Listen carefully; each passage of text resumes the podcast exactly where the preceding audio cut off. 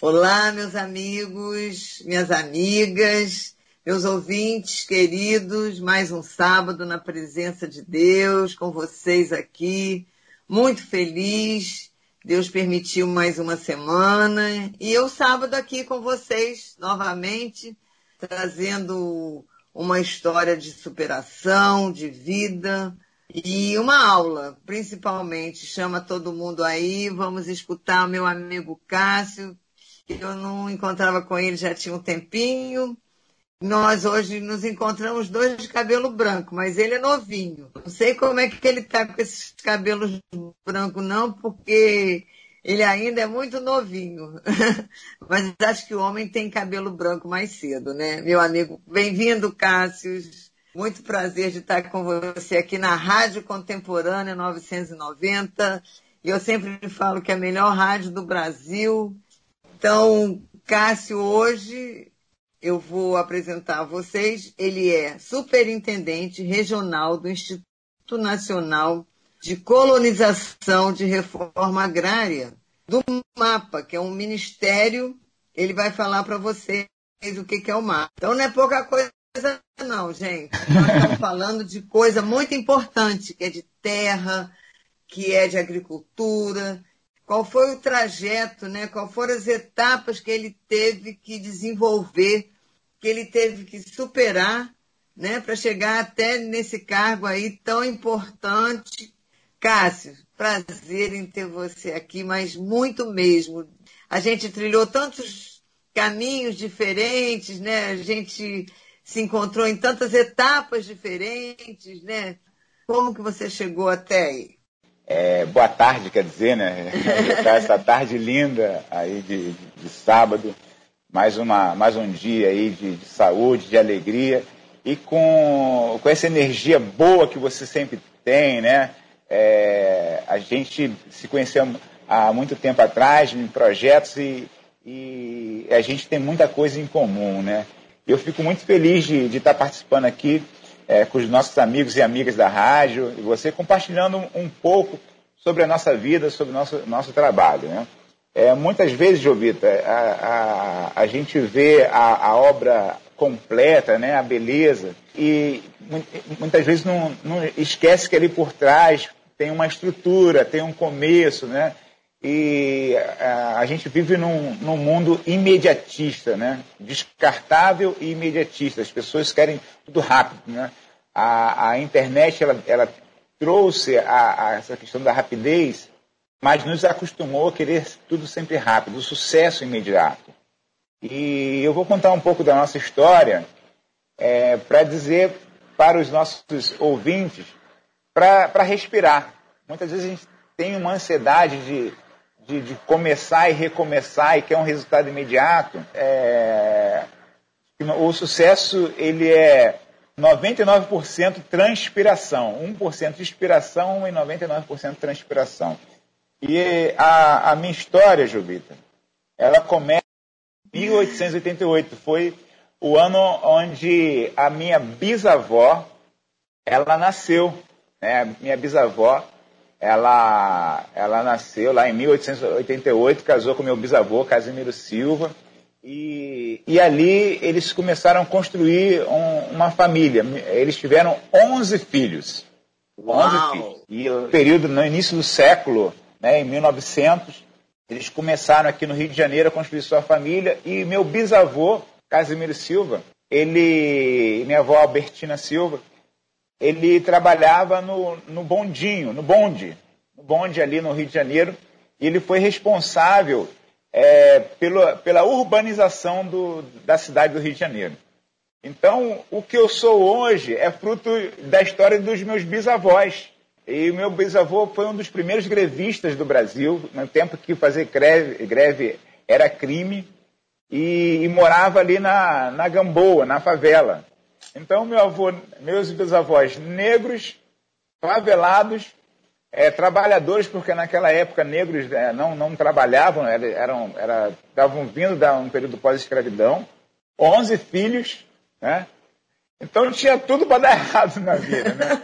11 filhos, negro, é, favelado, né? morava ali na, na favela, e, e, e, e grevista, né? Então, e, em 1914 ele, ele começou um, um, movimento de, de melhora, melhora do, do, das condições de trabalho ali do, do da empresa do, pelo bonde, é, é, é, do bonde, né? E ele começou a ser perseguido e, e, e quiseram matar o meu bisavô. Então ele teve que ir sair fugido com a sua família lá para Minas Gerais. E em Minas ele foi ser meeiro. Meeiro é, aquela, é, uma, é, a, é o agricultor que divide a terra com o proprietário. O proprietário da terra, do imóvel rural, ele, ele dá uma. Ele, dá uma ele, ele concede a pessoa produzir na terra dele, mas fica com metade da produção. Então, é, é um meeiro, ele foi ser. E, e ali eles começaram, a, é, recomeçaram a vida deles, só que meu avô veio a falecer. Então, a minha, a minha bisavó ela vem para Nova Iguaçu é, e, e, recomeça a sua vida em Nova Iguaçu e é uma das maiores parteiras da Baixada Fluminense. Os médicos entravam em contato com, com ela para orientar é, ela como fazer aqueles partos. Então, ela, ela era parteira ali de Nova Iguaçu, de, na região de Nova Iguaçu. E tem o meu avô, Abelardo Silva, meu avô, Abelardo Silva, ele, ele era um, um, um, poli, policial civil e fazia dupla jornada como estivador. É, então ele era estivador do Cais do Porto. Então de dia ele trabalhava é, como inspetor da Polícia Civil e de noite ele completava a sua carga horária para, para aumentar seu, seu, a sua renda como estivador do Cais do Porto. Ele foi responsável por fundar ou participar da fundação de todas as igrejas metodistas, desde a Central do Brasil até Paracambi, margeando a linha férrea, ele foi responsável por fundar ou participar da fundação das igrejas metodistas que margeiam a linha, a linha férrea. Um dos grandes líderes nos últimos 30 anos foi, assim, nos últimos 40 anos, o maior líder da, da, da igreja na Baixada Fluminense, responsável pelo movimento Baixada Livre é, eu lembro que, que uma vez, lá na década de 70, eu tenho hoje 48 anos, né? E eu acordei com a Polícia Federal na minha casa, na casa dos meus pais, porque meus pais estavam dando suporte à greve geral lá de 70, tal, lá na FNME, em Xerém. E o meu quarto, ela servia de depósito de batata, de cebola, de saco, para abastecer lá o movimento de greve. É, e, e, e aí eu cresci com todo esse movimento social de, de, de, de ajuda ao próximo, então corre minha, minhas veias a essa questão do, do outro, né? Do, do, do, se preocupar com o outro. E por muito tempo, Jovita, eu bati cabeça na vida. Que história bonita de família, hein? Que história bonita de família. Que bisavó, bisavô, avô, e é um, eu não sabia dessa história do seu pai e realmente é emocionante, né? Imagino é, a, o, o, trabalho né, de desbravar essa história, de fazer essas igrejas ao longo da Baixada e um pastor né, preocupar com essa parte das pessoas, né? Criar essa baixada livre, né? Tá preocupado com a vida, né? A vida. É, parabéns, nossa, eu tô que lindo, que, que maravilha. Acredito também que meus ouvintes estão assim, igual a mim. Assim. Também tem a minha mãe, Sônia Almeida, né? Porque, assim, é, o que eu sou hoje é fruto dos meus pais, né? Meu pai, esse viés social, né? Sempre pensando no outro. Eu, eu sempre vi o meu pai sempre ajudando o próximo, sempre, sempre. Eu lembro que minha mãe, a gente morava em Barra do Piraí, eu já morei em vários municípios do nosso estado. E eu lembro que ela saía 4 horas da manhã de Barra do Piraí todo dia para dar aula ali em Vista Alegre, em, em Irajá. Então, assim, essa preocupação com o serviço público. E eu cresci com esse viés, eu fui forjado com esse viés da responsabilidade com o serviço público e da responsabilidade é, social com o outro. Aí, quando foi, quando eu tinha 14 anos, meus pais se separaram e eu entrei assim num, num, num, num momento assim muito ruim da minha vida, né? Porque é, o que você acreditava como núcleo familiar, de repente ele se desfaz. E eu entrei assim, como se diria hoje, numa, é, não digo uma depressão, mas uma autodestruição. Uma autodestruição. E eu, eu não acreditava mais nos relacionamentos, né? E eu, eu comecei a beber os meus 18 anos e, e, e assim, entrei numa autodestruição mesmo.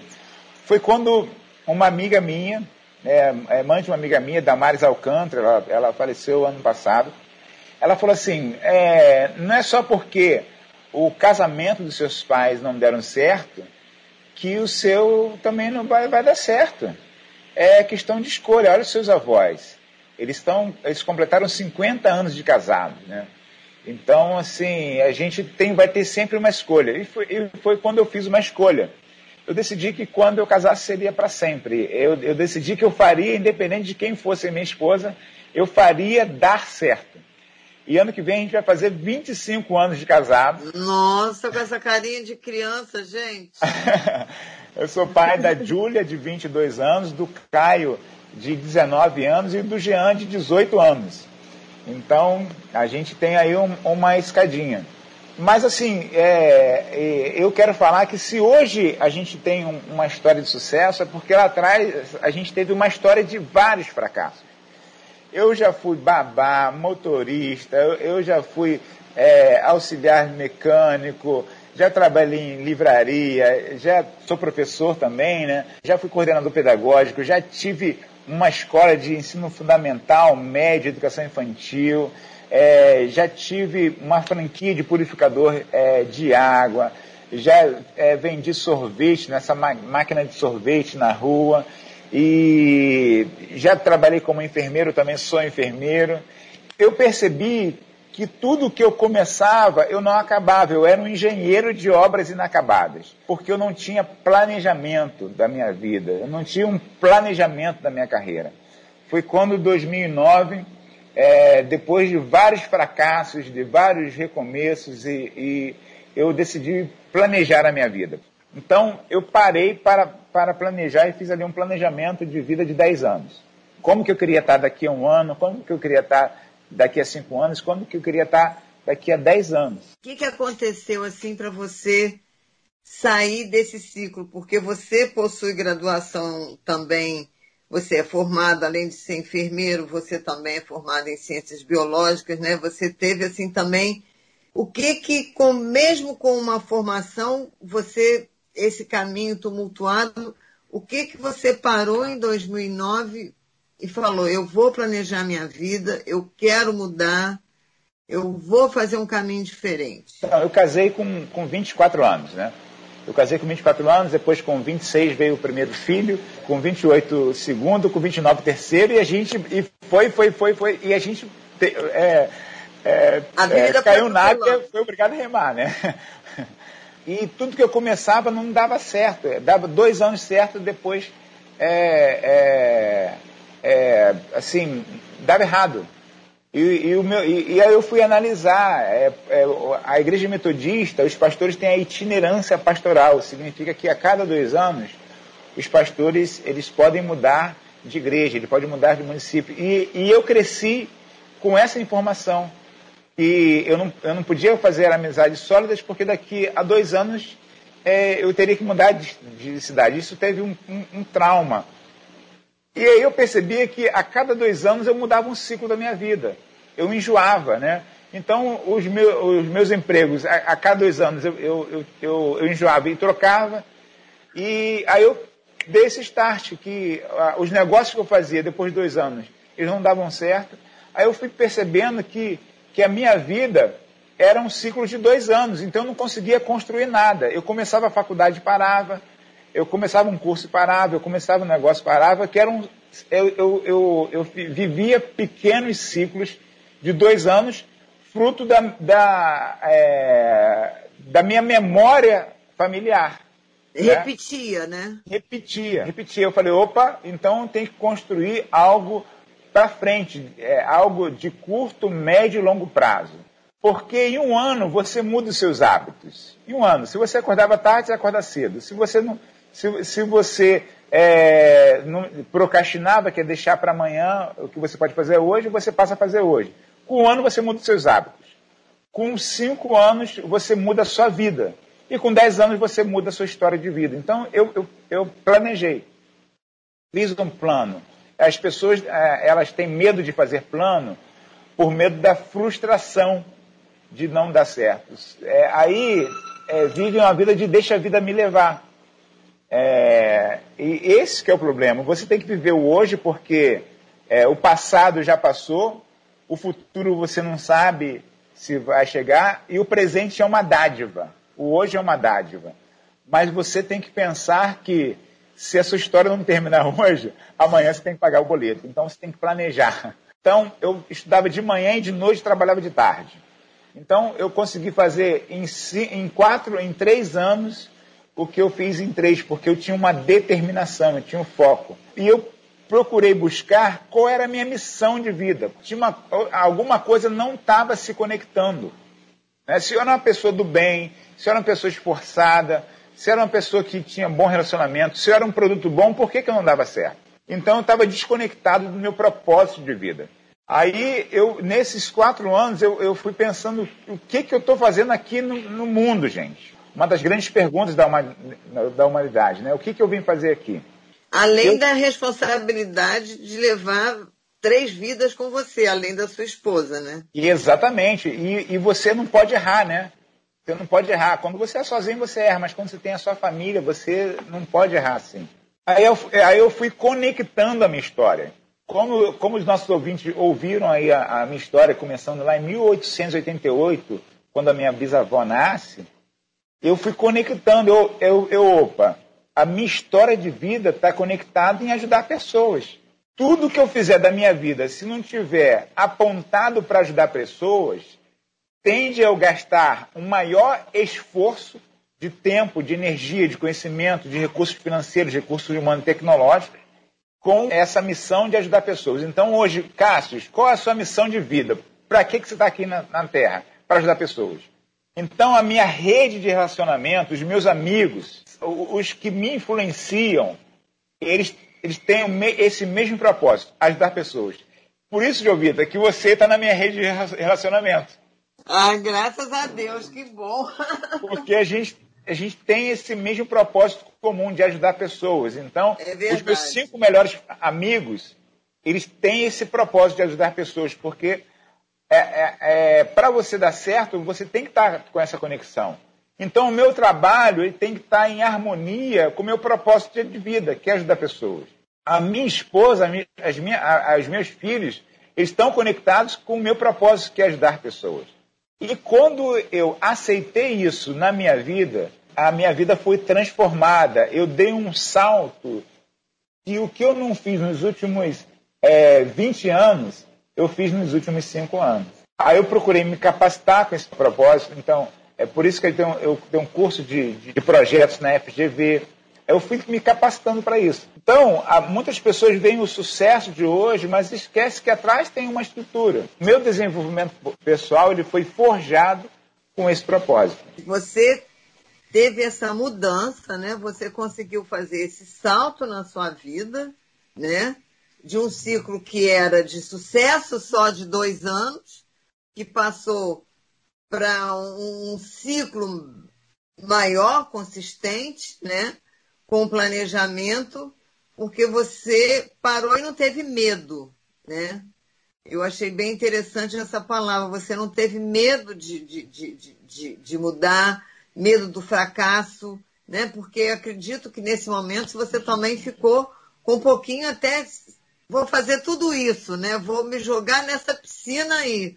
Vou afogar ou vou boiar, né? E que maravilha, que, que aula, assim, de principalmente nesse momento onde tantas pessoas estão precisando de escutar isso, com essa pandemia, né? Tanta gente perdendo emprego. E, e então é esse momento mesmo para muitas vidas pararem, fazer essa reflexão. Você podia falar justamente porque você se reinventou né? Você se reinventou por dentro e por fora, né? Porque a gente, você falou da questão do, do medo, né? é, a gente é criado com, com dois modelos educacionais, né? É, duas teorias, né? Do, do não é, e, do, e, e, do medo. Né? Uma, se, se, a gente for é, fazer uma, uma conta, é, uma criança de dois anos, ela recebeu mais de, de 4 mil nãos na, na sua criação. Por quê? Vamos imaginar que em em 700 dias, né? 365, é, 350, 700, é, 750 dias, essa criança, né? Ela recebeu aí no mínimo, não faz isso, não faz aquilo, não faz isso, não faz aquilo, não, não, não, não, não. Então, nos seus dois anos, ela recebeu aí uma, uma média aí de, de, de 3 mil nãos. Então, a gente é criado com medo de receber não. Então, a gente a gente passa numa, numa, na frente de uma loja e não pergunta o preço com medo de, de, de receber ou não. A gente não, é, não, não entrega um currículo com medo de receber não. A gente não pergunta com medo de receber não, porque a gente foi educado com a educação do não. Não pode, não isso, não aquilo. Então a gente tem medo de receber não. E o que eu quero falar para os nossos ouvintes é: o não já está contigo. O não já está com você. E quanto mais não você recebe, e quando é, eu quero dizer para você que eu já tive dois infartos, eu tive um infarto com 20 anos um infarto com 35 anos. E esse infarto com 35 anos eu tive que é, vender o colégio, que o médico falou assim, ou você escolhe é, o seu negócio ou a sua família. Então, claro que eu escolhi a minha família e tive que vender o colégio assim, sabe? E aí eu recomecei é, eu saí de um plano de diretor de escola, né, uma posição assim social, né, dono de escola, para vendedor de plástico porta a porta, vendedor de, de filtro de plástico porta a porta. Só que eu não estava nem aí para o meu estado social. Eu tinha ali três crianças para alimentar e uma família para sustentar. Eu lembro que toda semana, todo dia, minha mãe me, ligava: filho, vai fazer um concurso público. E e todo dia eu, eu saía, né? Eu levei 15 dias para sair para vender. Até num dia que eu falei assim: esses filtros aqui em casa, esses produtos aqui em casa, não vai mudar a minha história. E eu preciso sair. Aí eu vi, eu morava em Lotes 15, Belfor Roxo, nessa época. Eu pensei assim: eu vou, eu vou procurar o local, um dos locais mais empobrecidos da Baixada para vender. E se eu vender nesse local, eu vendo em qualquer lugar do Rio. E eu fui lá para Queimados, lá no bairro de Fanchen, lá em Queimados. Isso foi lá em 2005 para 2006. E levei lá é, 10 aparelhos. Eu ganhava 200 reais na época por aparelho. E, vem, fui lá com meus filtrinhos de plástico e comecei a vender. E naquele dia eu vendi 10 aparelhos. Eu tive um lucro de 2 mil reais naquele dia. E voltei no dia seguinte e vendi mais 10. Então, em, em em dois dias eu, eu tive um lucro de, de 3, 4 mil reais, em dois dias de trabalho. E eu fiquei muito motivado. Eu falei, eu, eu, eu fiquei ali 30 dias recebendo não, não, não, não, não, com a certeza que o sim estava próximo. Eu lembro que minha mãe me ligou na semana seguinte e falava, e aí, filho, tá vendendo filtrinho de plástico ainda? Vai fazer o concurso público. Aí eu falei, sim, vem, é, vendendo sim. Ontem eu vendi 10, hoje eu vendi 10 e amanhã já tem mais 4. E ela, caramba, filho, mais de 2 mil reais em dois de trabalho e tal. Aí na semana seguinte ela me liga e fala: E aí, filho, como vão os negócios? Não então, mandou gente... mais fazer concurso público. Não mandou mais, né? E, e por quê? Eu não tive coragem, eu não tive medo do, do não. E também a gente é criado com a educação do medo, né? Como é que a gente é, é ninado, né? Boi, boi, boi, boi da cara preta, pega a Jovita que tem medo de careta. Então, assim, é, olha, não vai na esquina não, senão o velho do saco vai te pegar, hein? Então a gente tem medo de se lançar, né? A gente tem medo de, de, de, de se frustrar. Então, se a gente sabe lidar com o não e com medo, a gente se lança. É então, verdade. nosso é, não tenha medo de recomeçar. Não tenha medo de receber não. O não já está contigo. O, a falta de trabalho já está contigo. A, é, o desemprego é, talvez está contigo. Aquela resposta na, na justiça está contigo. Então você tem que correr na, atrás, na frente, em cima, do lado do sim. O não já está com você. E não tenha medo de se lançar. o, o bom empreendedor é aquele que corre riscos calculados, né? corre riscos calculados. Então, quais as possibilidades de dar certo e quais as possibilidades de dar errado. E para isso, Jovita, eu quero dar uma dica aí para os nossos ouvintes. Bom, então nós vamos parar agora para os ouvintes ficarem com vontade, nós vamos para os nossos comerciais. Né? Eu também quero essa dica para mim, né? Porque deve ser muito boa. E já já estamos voltando, gente. Um minutinho só, é rapidinho, estamos voltando com mais Cássio. Só um instante, gente. Podcast Jovita Belfort. Bom, voltando aqui do nosso intervalo, para quem está chegando agora, chegou bem, porque estou aqui com o Cássio, superintendente do regional do Instituto Nacional de Colonização de Reforma Agrária. E ele falou da vida dele, né? Que começou em 1888. Você que chegou atrasado não entendeu nada. Mas vai entender agora que ele vai dar uma super dica. O, o autoconhecimento é fundamental para você se reinventar, né? A palavra foi reinventar. Então, quem eu era? Então, eu, a dica que eu dou é você ter uma ferramenta que se chama análise SWOT, né? É, em é português é seria é? análise SWOT, S-W-O-T. Em português seria FOFA. O que, que é FOFA? Força, fraqueza, oportunidade e ameaça.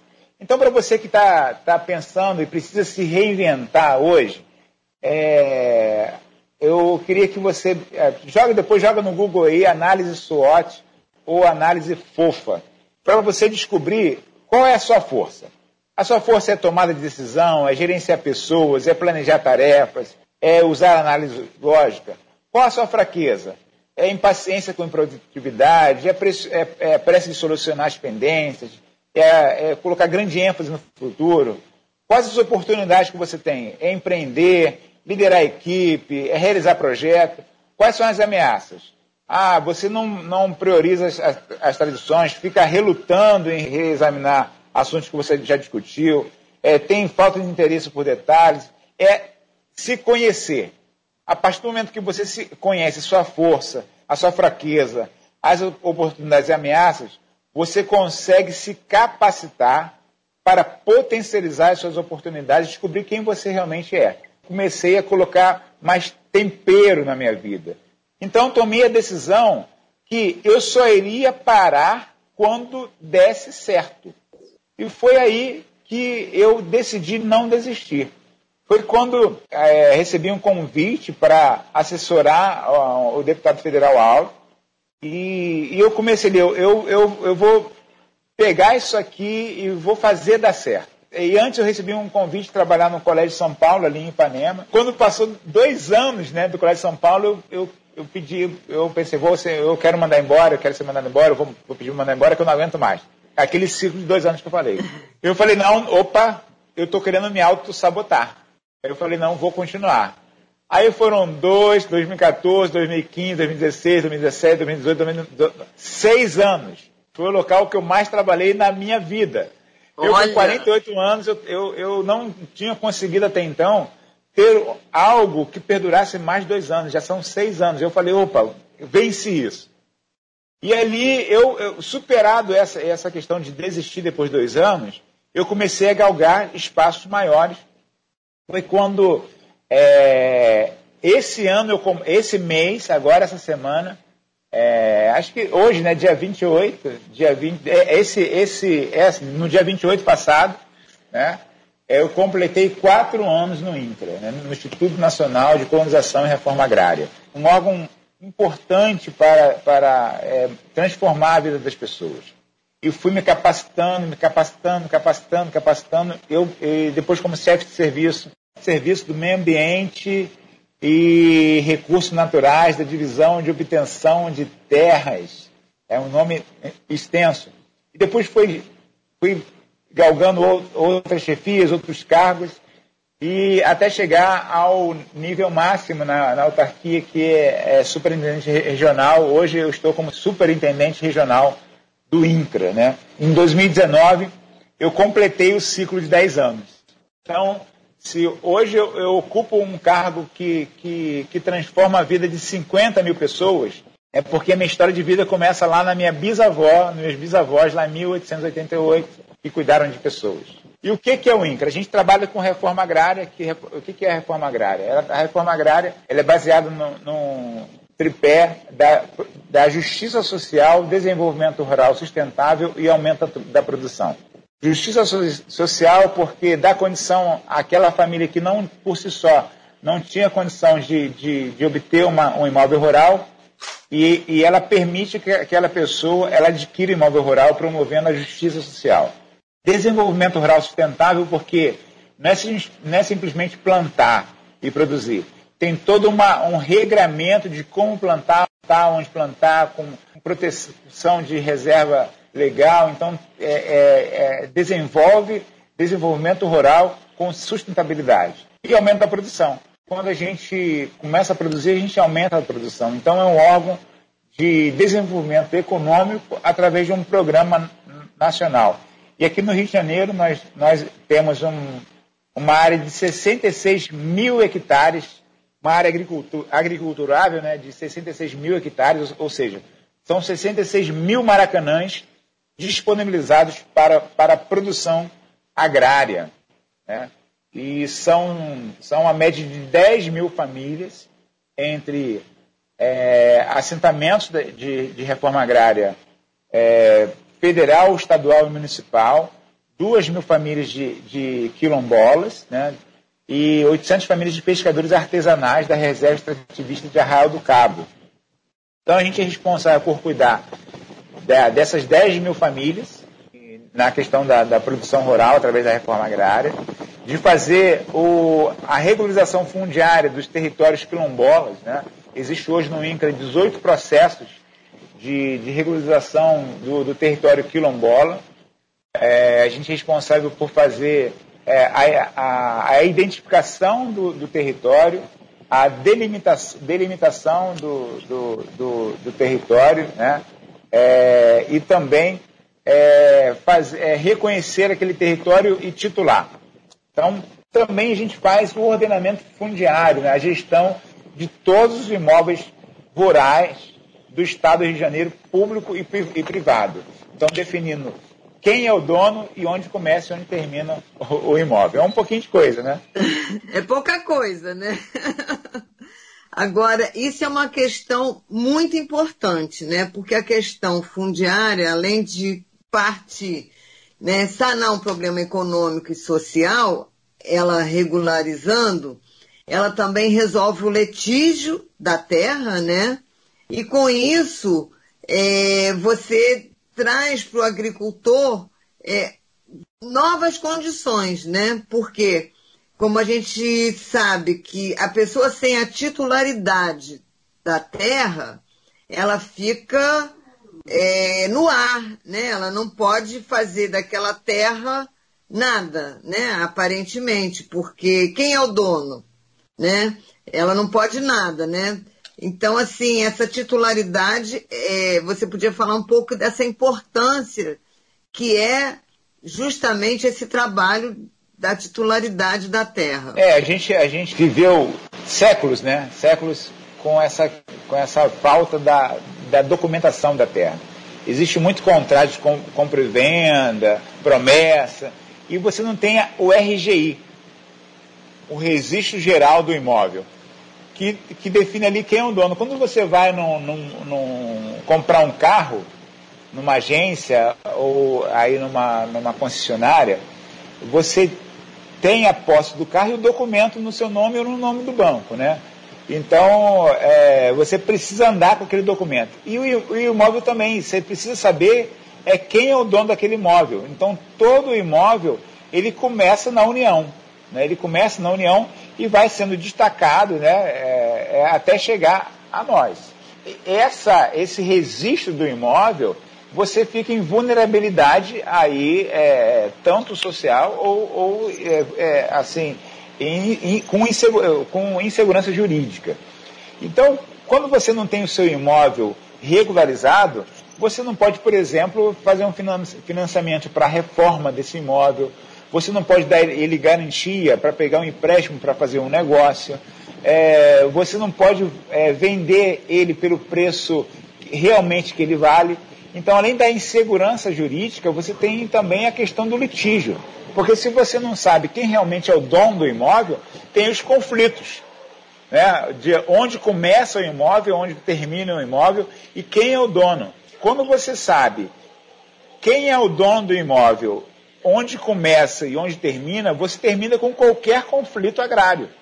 Então o INCRA é responsável por fazer a gestão de todos os imóveis rurais do território nacional, é, identificando né, onde começa o imóvel, onde termina e quem é o dono.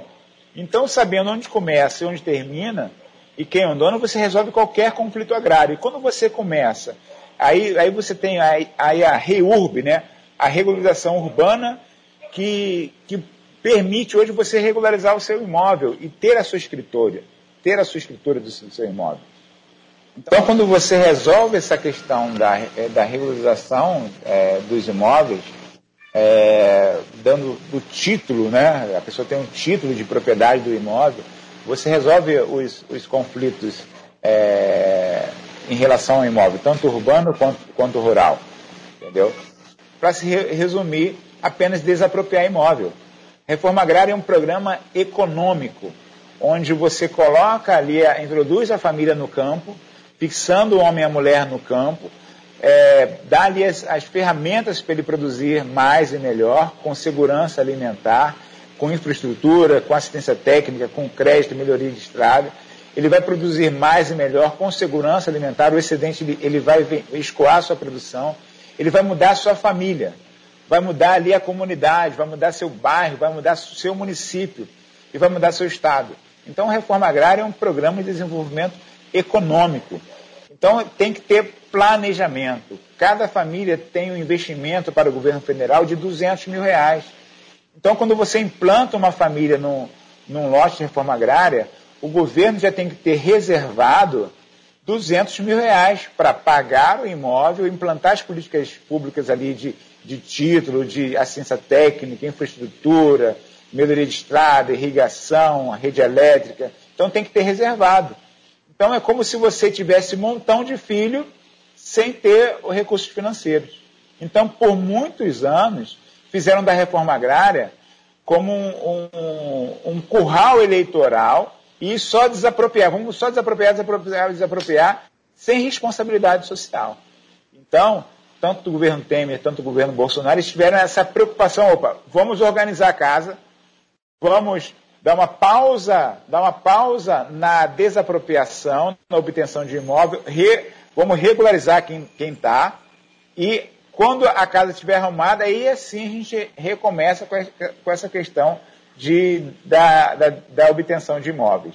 É como se é, é, os governos passados eles tinham o assentado e assentada como inquilinos do governo. Então, o governo federal ele está com foco em quê?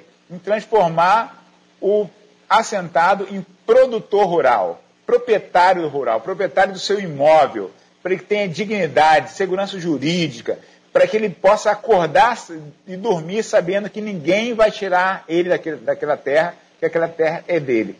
Por isso que a gente roda aí uma média de 1.300 quilômetros por semana para levar a libertação a essas pessoas para levar informação do que elas não precisam de intermediários, elas, elas têm condições de, de produzir, de, de, ser donos da, da, da, do seu próprio, seu próprio imóvel rural. Que aula, que realmente é, o título, né, a titularização é realmente é, é, é a grande diferença na vida não só da reforma agrária, né, como a gente vê também nessa urbanização, né, nas favelas, né, eu, eu morei muitos anos no Leblon, né, eu acompanho muito a Cruzada São Sebastião, né, então é o que a Cruzada sempre batalhou, né, eles querem o título de posse, de posse não, eles querem o título, o RGI deles da Cruzada São Sebastião. Né? Eles querem ser donos daquele prédio, né? donos de cada apartamento onde eles estão, e não só, eu não sei o nome, quando as pessoas estão ali É... Como comodatário, por exemplo, né? É. Eu acho também bem interessante essa questão da pesca, né? Quer dizer, falando na terra, né? Agora, na, na, na pandemia, a gente viu o seguinte, o setor agrário, ele não sofreu, né? A gente vê que foi um, acho que talvez um dos únicos setores que não teve problema, assim, em termos de perder dinheiro, em termos de ele o, é, continuou, né? Assim, a questão como se a pandemia não tivesse trazido o caos que trouxe em vários outros setores. O Rio de Janeiro ele tem agricultura, e tem agricultura de, de excelência. Em relação a, a, a estados como é, Espírito Santo, Minas Gerais e São Paulo, a gente está um pouco atrás. É porque o Rio de Janeiro, Rio de Janeiro por muito tempo, ele, ele viveu da, do, do, do, futebol, do samba, né? E, e, e do turismo.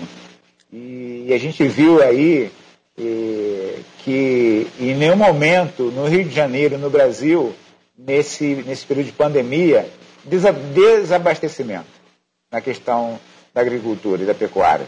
Isso só aponta uma coisa: os nossos agricultores e as nossas agricultoras não entraram em quarentena, eles não pararam de produzir. O Brasil não teve desabastecimento de, de comida, porque os nossos agricultores e agricultoras não deixaram a peteca cair. Então, eu quero aí parabenizar essa classe tão importante. Jovita, 70% do que a gente come diariamente vem da agricultura familiar. O que é agricultura familiar? É, é aquele modo de produção né, de, de, de, pequeno, médio, é, pequeno imóvel rural que é desenvolvido pela sua família e, e pequenos funcionários. Né? É, um, é um módulo assim de, de, de produção de sistema familiar. E os produtos que, que, a gente vê, que, que a gente vê, né? É o trigo, é a farinha, é o ovo, é a carne, os ovos, a linguiça, o porco, é o queijo, né? Então, tudo que a gente come no nosso dia a dia, 70% está na agricultura familiar. E, e, a gente, e, e o que vai tirar o Brasil dessa questão econômica é a agricultura. A reinvenção está na agricultura. Então, qual a importância disso? É, a gente precisa investir na agricultura, em especial na agricultura familiar. E o homem, o, o camponês, a camponesa, ele ama o campo. Ele só vai para a cidade quando ele, ele vai pagar uma, uma conta, né, quando ele tem que fazer um, um, algo que ele não pode fazer no campo, e quando ele vai vender o produto, ele quer ficar ali. Ele só sai mesmo é, quando ele não tem condições de trabalho. Então a gente precisa fortalecer através de incentivos fiscais, através de melhoras de infraestrutura é, nos nossos, no, no, no, no, nosso campo, né? O que é infraestrutura? Melhorar as estradas, as estradas vicinais, né? melhorar a qualidade das estradas, é, fazer um incentivo de impostos. Minas Gerais, São Paulo e Espírito Santo, eles incentivam a produção rural diminuindo o imposto de certas coisas. Então a gente precisa incentivar para que o produtor e a produtora ela compre o seu maquinário, tenha condições de comprar os seus insumos agrícolas, ela, ele tenha condições de, de, de escoar a sua produção. Se cada município tiver ali o seu entreposto, seu, seu mercado de produtor, é, é, vai melhorar, vai conectar aí as cidades. Às vezes o produtor ele sai de, do norte fluminense para escoar a sua produção aqui no SEASA do, do, do, do Rio de Janeiro. Então, cada município que tem essa vocação, essa aptidão rural, se tiver ali seu mercado produtor, para que o homem e a mulher do campo escolham sua produção, já facilita. Então, a gente precisa que a política pública chegue lá na ponta para que a gente melhore a vida do nosso produtor e a produtora para que ele produza mais, melhor e com segurança alimentar. E quem, e quem ganha com isso? A gente. É, a sociedade. A sociedade, né? Quando você fortalece o, o, com as políticas públicas o produtor e a produtora rural, você fortalece a família dele. Ele fortalecendo a família, ele vai fortalecer o quê? A comunidade, porque o seu vizinho também, opa, se ele está ganhando dinheiro, também vou ganhar. você fortalece a comunidade. Você, aí é o outro ciclo, né, no lago. Você é. fortalecendo a comunidade, opa, você está fortalecendo o bairro, o distrito. Se você fortalece o distrito, é o outro ciclo, você fortalece o município. De 90% a 99% é de área agriculturável, fortalecendo o município de interior através da agricultura, em especial a agricultura familiar, a gente fortalece a economia do nosso Estado. Sim, com então, certeza. se você quer fortalecer a economia do nosso Estado, investe na agricultura. Tá aí a dica aí para os nossos governantes, fortalece a agricultura. E o PIB da agricultura aumentou, gente. Então, onde está a saída para pós-pandemia? Fortalecer a agricultura. Ou seja, não adianta só dar terra, né? Você também tem que semente, tudo bem, tem que plantar, ter boa produção, mas também tem que escoar. Para escoar, né? Como é que fica? Quando a gente pensa em agricultura, e aí os nossos os governantes que estão nos ouvindo aí, rádio contemporânea, tá aí uma dica. Quem me conhece sabe que eu tenho aí um, uma, uma temática que eu falo sempre. Para a agricultura acontecer de verdade, ela precisa, ela precisa de cinco eixos chegando ao mesmo tempo. Ela precisa de quê? Que é o primeiro eixo, para dar segurança jurídica. O segundo eixo é o quê? Crédito rural o produtor, a produtora precisa de crédito para comprar um insumo, para comprar um maquinário, para eh, comprar uma, uma, uma cerca, comprar um animal, precisa de crédito. E o crédito subsidiado. Mas ele às vezes não sabe é, preencher um documento para participar de uma chamada pública de alimento. Ele não sabe, às vezes, é, como fazer uma correção de solo, saber a, a semente correta para colocar ali. Então ele precisa de assistência técnica. Ele precisa de infraestrutura. De quê? de melhoria de estrada, de irrigação. Ele precisa que a infraestrutura chegue e o quinto eixo é o escoamento da produção. Então, título, crédito, assistência técnica, infraestrutura e escoamento da produção. Esses cinco eixos têm que entrar ao mesmo tempo na propriedade do agricultor e da agricultura familiar. Então, quando esses cinco eixos eles entram, aí a agricultura é, funciona. E outra coisa também, vocês trabalham com a pesca, né? Artesanal em Arraial do Cabo, que é lindo, né? Também você está conhecendo o estado do Rio de Janeiro, né? É, a gente roda aí praticamente de mil a mil. Olha, ontem eu rodei aí 500 quilômetros, só ontem. Assim que terminar esse programa, eu estou indo para Campos dos Goitacazes, né? Terminou Olha o programa, só. eu já estou indo para Campos. Então a gente roda uma média de, às vezes, 500 quilômetros por dia. Então a gente conhece o estado todo. Nós temos a Reserva Extrativista de Arraial do Cabo, que contempla todos os pescadores artesanais de Arraial do Cabo, e por ser uma reserva extrativista, eles podem fazer parte do Programa Nacional de Reforma Agrária, com os mesmos direitos e deveres de um, de um assentado. Olha. Para isso, eles precisam, precisam, ter o perfil da reforma agrária. Qual é que perfil? É eles precisam, que perfil é esse?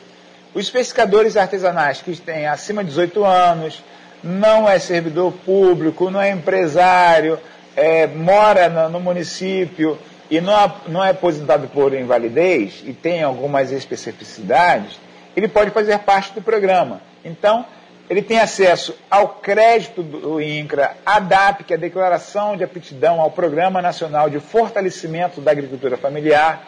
Então, ele tem alguns benefícios como se fosse um assentado de reforma agrária. E ali a gente tem 800 famílias de pescadores são é, beneficiários do Programa Nacional de Reforma Agrária.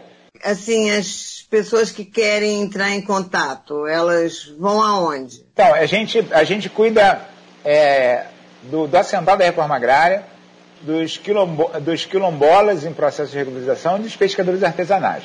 Os pescadores artesanais de Arraial do Cabo são organizados através de associação e da colônia.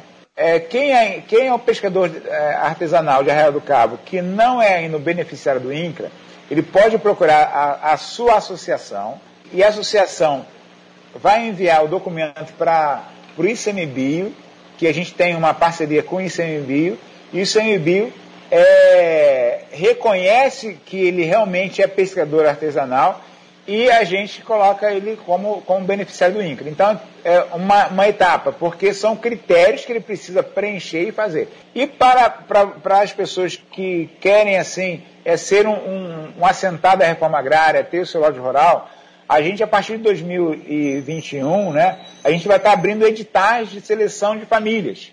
Antigamente, para você pleitear um lote, você tinha que é, é, ser acampado, é, viver em, em, vulnerabilidade social, ficar debaixo de uma lona, tal, tal. E, e, hoje não precisa mais disso. Você não precisa ser acampado para pleitear um lote de reforma agrária. Hoje você participa de um edital de seleção de famílias. Então você tem os requisitos ali para preencher como se fosse um concurso público. Então só pode pleitear um lote de reforma agrária quem tiver o perfil de reforma agrária. Então, a partir de 2021 a gente está é, lançando os editais de seleção de famílias para você que quer ser aí um beneficiário do Programa Nacional de Reforma Agrária. E tudo aí tem lá no nosso site do INCRA, www.incra.gov.br. Muito bem, www.incra.gov.br. Foi assim um prazer estar com você, de escutar a sua história de superação, de decisão que eu acho que é importantíssimo, né? Você um dia decidiu, né? E decidiu e tá aí, superintendente é, dos vinte e poucos superintendentes no Brasil, né? Então, assim, é maravilhoso escutar, né? É, esse seu depoimento e a gente, nesse momento que a gente está vivendo, nessa pandemia é mundial, é, enfim. Então eu acho que, graças a Deus, a gente está tendo também um papel social aqui na rádio de trazer esse momento de, da pessoa ter um exemplo, né, de se reinventar. E eu te agradeço demais e vou te dar aqui uns minutinhos para você se despedir do meu público, te agradecendo, né? Muito vou obrigada. Deixar aí as nossas redes sociais, que é Cássius Rodrigo, C-A-S-S-I-U-S, Rodrigo RJ.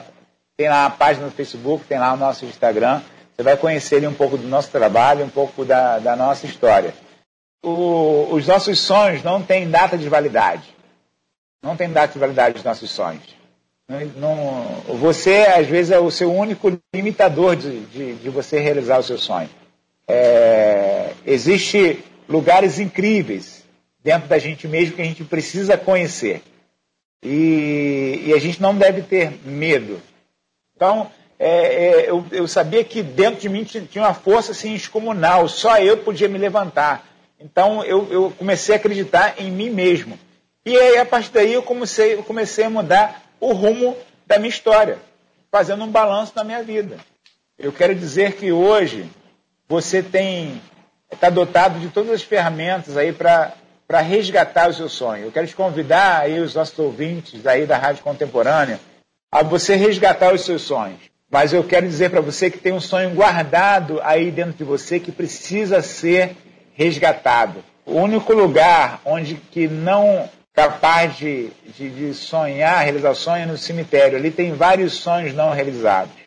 Mas você, se está nos ouvindo hoje, você é capaz de realizar o seu sonho. Não importa o tamanho do seu sonho. Não importa. Mas não deixem as pessoas dar preço no seu sonho. Mas você pode sonhar. Então, dê energia ao seu sonho e só pare quando ele realizar. Porque se você pode sonhar, você pode realizar. Amém. Gente, fiquem aí com essa reflexão e até sábado que vem, se assim Deus quiser. Cássio, beijo grande, muito obrigada. Abraço, beijo, abraço de ouvir, abraço aí a todos os nossos amigos e amigas da Rádio Contemporânea. Tchau, Laerte, até sábado que vem, se Deus quiser.